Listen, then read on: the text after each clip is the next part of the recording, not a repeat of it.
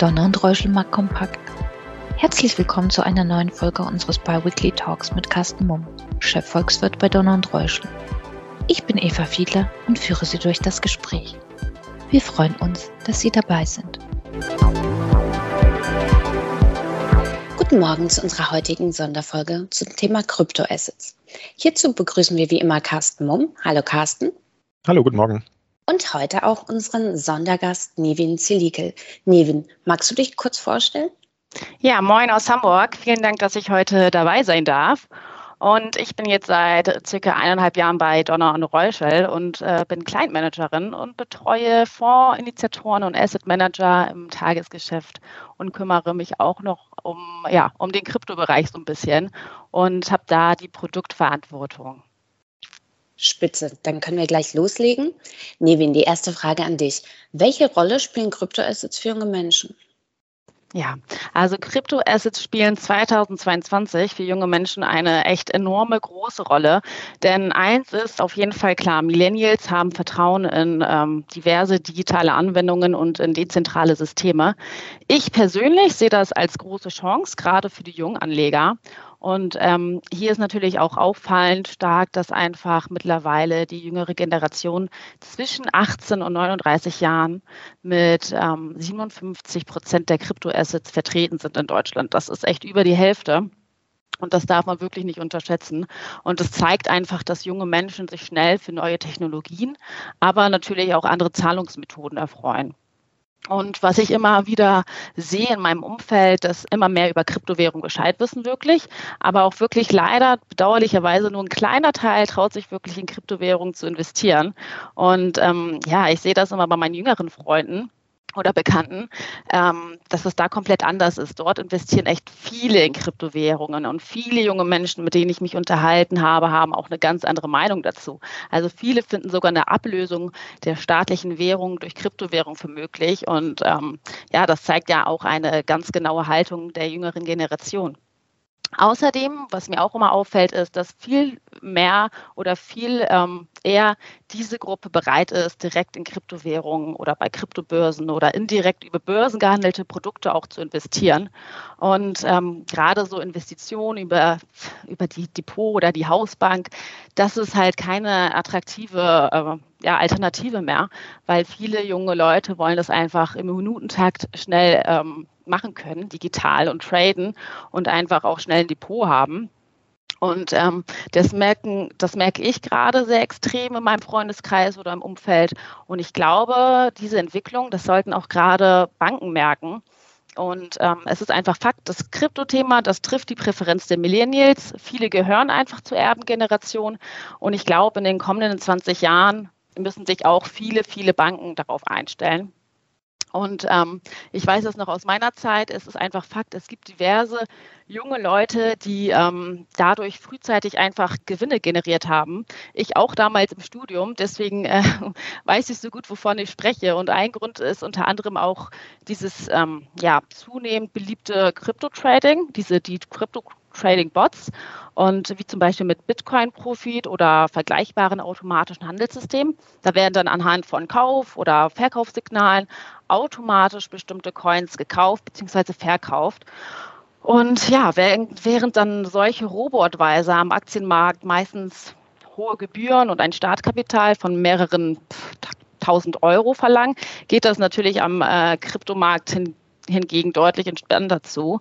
Und ähm, man muss einfach dazu sagen, dass auch ähm, gerade die Blockchain-Technologie sehr spielerisch an die Jugend herangebracht wird. Also NFTs, Non-Fungible Token, Metaverse, das ist jetzt nochmal ein anderes Thema.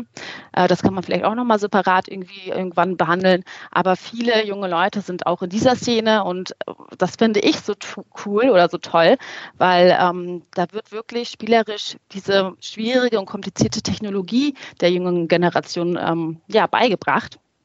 Aber ich glaube auch, oder meine persönliche Meinung ist, ähm, es geht bei Kryptowährungen halt nicht nur immer um schnelles Geld, also um dicke Uhren, um coole Autos. Ähm, ich denke, das, das, führt zum Teil auch zur Popularität von Kryptowährungen, gerade bei den jungen Menschen, aber auch gleichzeitig auf das mangelnde, mangelnde Vertrauen in traditionelle Investments, Investitionsmethoden oder Banken. Und ähm, ja, viele junge Menschen ist es einfach wichtig, ihre ähm, ihre Identität zu bewahren. Also man möchte überhaupt keine Kontrolle mehr durch den Staat haben. Man möchte weder Kontrolle noch von übermächtigen Konzernen. Also es geht hier wirklich nicht nur um Geld bei Kryptowährungen, sondern vielmehr auch um, um Freiheit. Also mehr als nur das. Es ist wie so eine wie soll ich sagen, eine gesellschaftsstarke Jugendbewegung. Und ähm, so wird, glaube ich, auch Freiheit komplett neu definiert. Wow, das klingt ja super optimistisch. ähm, Carsten, wie siehst du denn die Wahrscheinlichkeit, dass sich Kryptoassets auch als Standardanlageklasse etablieren? Ja, ich halte die Wahrscheinlichkeit für sehr, sehr hoch. Und ähm, also vielen Dank auch nochmal für die Eingangsfrage, Eva, die war perfekt. Und vielen Dank für die äh, umfassende und wirklich Begeisterung ausströmende Antwort, Nevin. Ähm, das ist in meinen Augen die Begründung dafür, dass ähm, oder die, der Beleg auch dafür, dass ähm, für die Annahme, dass eben Kryptoassets eine ganz große Rolle spielen werden in den nächsten Jahren. Und ich glaube, die Herausforderung für uns alle, die wir schon ganz, ganz lange in dem Business, in dem Geschäft, Kapitalanlage und so weiter dabei sind, ist tatsächlich eben äh, diesen Sprung zu wagen, gedanklich, ähm, dieses neue Thema auch gebührend ähm, anzunehmen. Und ähm, so wie Nevin das eben dargestellt hat, ist da also bei jungen Menschen eine ganz, ganz große Begeisterung für das Thema. Aus vielen verschiedenen Gründen heraus, wie sie eben dargelegt hat. Und das ist für mich der Kern Grund auch, warum ich definitiv glaube, dass ähm, Kryptoassets in wenigen Jahren, ich habe so ganz grob als Peilung, vielleicht sogar in weniger als fünf Jahren, eine ganz große Rolle spielen werden und auch eine Standardanlageklasse sein werden. Das könnte ich mir dann vorstellen, dass das so eine ähnliche so einen ähnlichen Charakter hat, vielleicht so als Beimischung, wie es heute bei Edelmetallen oder Rohstoffen der Fall ist, obwohl Kryptoassets wiederum ganz anders funktionieren und auch die Motivation, Kryptoassets zu kaufen, eine ganz andere sein wird. Und ich sage das ganz bewusst auch, ähm, obwohl oder eigentlich muss man sagen, gerade weil derzeit ja ganz, ganz viel Verunsicherung aus diesem Bereich herauskommt haben. Wenn wir einfach mal die letzten Monate Revue passieren lassen, dann haben wir extrem viel ähm, Verunsicherung durch eben doch deutliche Kursverluste. Das ist ja nicht erst seit Jahresanfang der Fall, sondern schon seit ähm, Herbst, äh, Spätsommer, Herbst letzten Jahres. Wir haben verschiedene regulatorische Vorstöße, die immer wieder medial hoch gehandelt werden, zuletzt auch in Europa. Da war das Thema Bitcoin oder Mining-Verbot ähm, stand im Raum oder die Regulierung von sogenannten Cold Wallets, also eine Form der Haltung von Kryptoassets.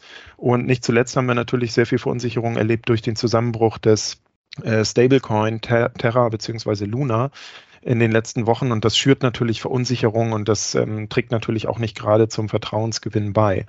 Aber ich sehe das Ganze so, dass wir hier ganz am Anfang stehen einer evolutorischen Entwicklung und ähm, es geht, und das ist auch ganz, ganz wichtig zu wissen für alle Menschen, die sich potenziell mit dem Thema etwas mehr beschäftigen wollen, es geht eben um mehr als Bitcoin und damit um mehr als dieses Thema digitales Gold.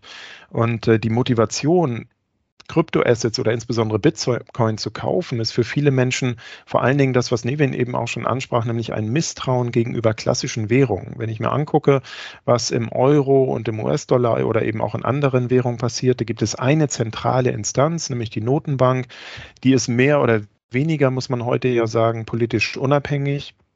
Und die hat es eben in der Hand, einfach diese Währung unendlich stark zu vermehren, zu inflationieren. Und das ist der Punkt, den äh, Menschen eben ähm, anreizt, äh, hier etwas zu diversifizieren, eben in andere Wege, andere Assets zu investieren und, und das vor allen Dingen dann in Kryptoassets wie Bitcoin.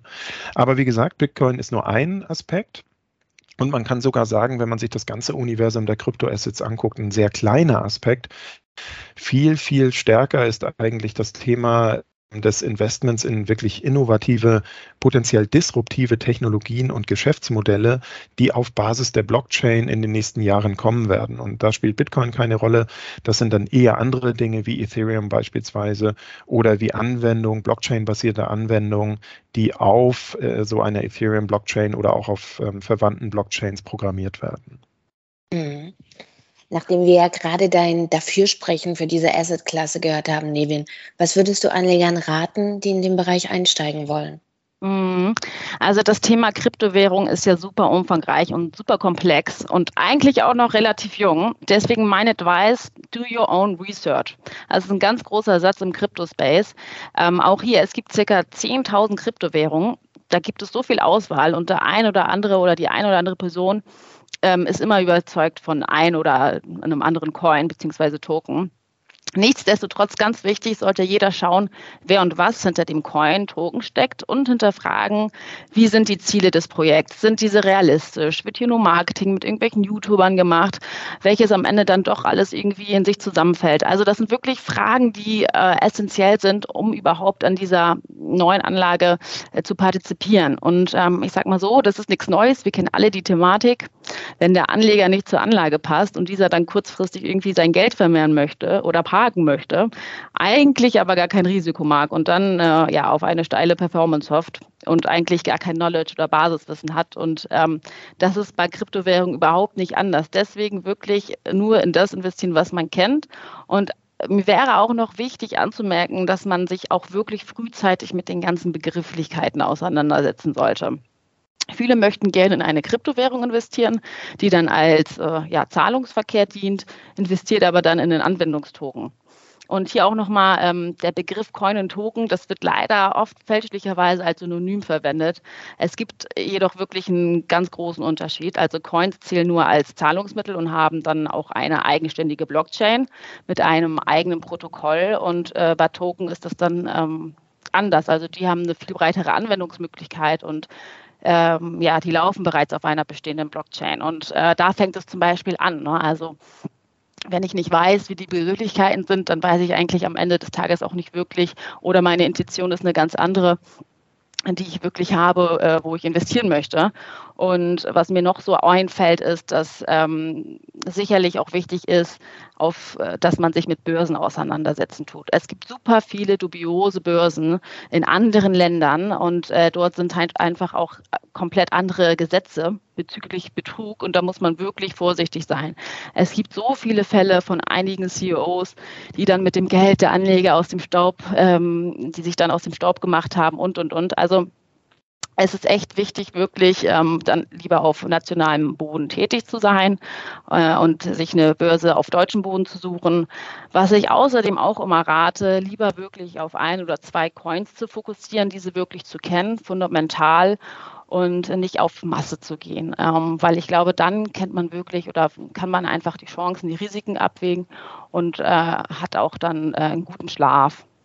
Hm. Was wäre deine Einschätzung, Carsten? Welchen Anteil sollten Kryptoassets im Portfolio einnehmen?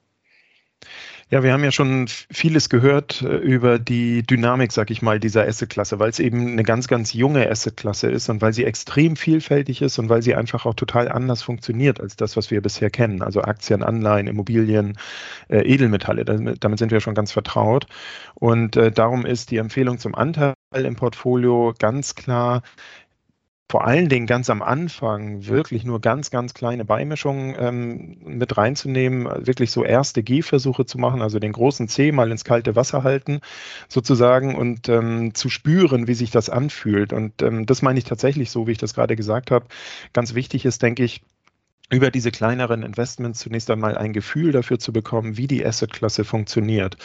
Ganz sicher ist es, dass wir weiter heftige Schwankungen sehen werden. Die werden perspektivisch über die nächsten Jahre, zumindest bei den großen Kryptoassets, sicherlich ein bisschen ähm, geringer werden, vor allen Dingen dann, wenn institutionelles Kapital reinkommt. Grundsätzlich hat diese Assetklasse aber extreme Schwankungen und die sind weiterhin zu erwarten. Aber Schwankungen gehen ja eben nicht nur nach unten und bedeuten Risiko von Kursverlusten, sondern bedeuten eben auch sehr, sehr hohe und enorme Renditechancen. Das haben die vergangenen Jahre gezeigt und das wird auch in der Zukunft so sein. Und was weiterhin eben für Beimischung von Kryptoassets grundsätzlich spricht, ist, dass wir in normalen Zeiten eine geringe Korrelation haben, also einen geringen Gleichlauf zu klassischen Anlagewerten wie Aktien oder Renten. Da mag der ein oder andere sagen, naja, wenn ich mir das erste Halbjahr 2022 anschaue, dann kann ich das nicht gerade erkennen. Da sind Anleihen, Aktien, Kryptoassets ähm, parallel quasi kollabiert im Kurs oder sind deutlich gefallen. Das ist so. Das ist in meinen Augen aber tatsächlich eine Sonderphase, weil wir in diesen letzten Monaten und auch nächsten Monaten wahrscheinlich noch in ein neues Regime reinwachsen müssen. Und was bedeutet das ein neues Regime? Naja, wir haben jetzt das gesehen, was wir seit ähm, im Grunde genommen Jahrzehnten nicht gesehen haben, nämlich nennenswerte Zinsanstiege, eine Zinswende vieler Notenbanken und auf immer weiter fallenden Zinsen basierte natürlich ein Großteil der Kursgewinne aller Assetklassen und so auch bei Kryptoassets in den letzten Jahren. Und hinzu kommt noch, dass in Phasen wo wir allgemein Stress am Markt haben, wie eben im ersten Halbjahr 2022, vor allen Dingen liquide, hochliquide Assets verkauft werden, um dann möglicherweise sogar noch vorhandene Gewinne zu realisieren. Und ähm, das ist eben bei Kryptoassets der Fall. Die sind in der Regel sehr liquide handelbar. Und das hat dann insgesamt ähm, in meinen Augen, aber auf Sonderfaktoren basierend sehr hohen äh, Kursdruck eben auch in diesem Bereich ausgelöst. Grundsätzlich sehen wir bei Kryptoassets aber andere wesentliche Einflussfaktoren auf den Kurs, als es bei Aktien, Anleihen, Immobilien beispielsweise oder Edelmetallen der Fall ist. Und die Faktoren, die hier eine Rolle spielen, sind zum Beispiel, wie Nevin eben schon ansprach, das Potenzial einer Blockchain oder eines Tokens oder eines Coins. Das ist die Frage, wie ist die Adoption dieses Coins. Also wie viele Menschen nutzen schon äh, diesen Token oder diesen Coin. Und das sind sogenannte Netzeffekte, nämlich äh, der Effekt, dass ähm, wenn wir über eine Blockchain sprechen, äh, der Wert dieser Blockchain, also der, die Nutzungsmöglichkeiten dieser Blockchain dann besonders hoch sind, wenn immer mehr Menschen daran teilnehmen. Und das zieht dann eben auch äh, weitere User an. Das sind die sogenannten Netzeffekte. Also insgesamt kleine Beimischungen, vor allen Dingen gerade am Anfang. Das relativiert dann auch das hohe Risiko. Also wir haben eine sehr gute Risikostreuung. Auf der anderen Seite durch diese enormen Renditechancen kann sich aber durchaus schon ein nennenswerter Renditebeitrag, wenn es gut geht, im Gesamtportfolio einstellen. Was sind eigentlich die wesentlichen Unterschiede zwischen den verschiedenen Coins? Gerne am Beispiel deiner Wahl, Nevin. Mm, ja, dann würde ich einfach mal Ether und Bitcoin, die allbekannten, nennen. Und der größte Unterschied ist hier ja quasi die Dezentralität. Bitcoin hat das wirklich das einzige Versprechen, wo es keinen zentralen Entscheider gibt. Ich glaube, das ist so das Hauptaugenmerkmal. Das ist meines Erachtens wirklich so diese, diese Utopie, die vor Bitcoin als unmöglich galt. Und genau diese Utopie die ist halt jetzt mit Bitcoin gelöst. Also es ist wirklich so, es wird maximal 21 Millionen Bitcoins geben und dann ist Schluss. Und das ist halt das, was mich persönlich so begeistert. Und ähm, wenn man wirklich auf dieses Versprechen baut, dann denke ich, ist Bitcoin eine gute Sache. Aber auch hier natürlich keine Anlageberatung. Es ist alles nur meine Meinung. Ähm, und ich finde das gerade halt auch super innovativ und spannend mit den 21 Millionen Bitcoins, weil darauf kann ich mich am Ende des Tages verlassen. Wenn man jetzt aber wirklich, ähm, ja, ich sag mal, spekulieren möchte, dann kann natürlich Ether, äh, dann kann man natürlich auf Ethereum setzen, auf Ether. Und ähm, für mich ist es halt nichts anderes als wie eine Einzelaktie, wie Tesla oder auch Google oder auch äh, Intel, weil am Ende des Tages sind diese halt äh, ja, zentrale Unternehmen und man kauft ein Versprechen dieser Unternehmen oder dieser Person. Also haben wir hier schon mal einen wesentlichen Unterschied in der vorgesehenen Geldmenge. Bis zum Jahr 2140 werden, äh, wie schon betont, 21 Millionen Bitcoins im Umlauf gebracht sein. Und bei Ether sind es 18 äh, Millionen jährlich, die ausgeschüttet werden. Und auch die Transaktionsdauer, da sind wesentliche Diskrepanzen. Also bei Bitcoin beläuft sich das äh, auf circa 10 Minuten und bei Ether nur wenige Sekunden.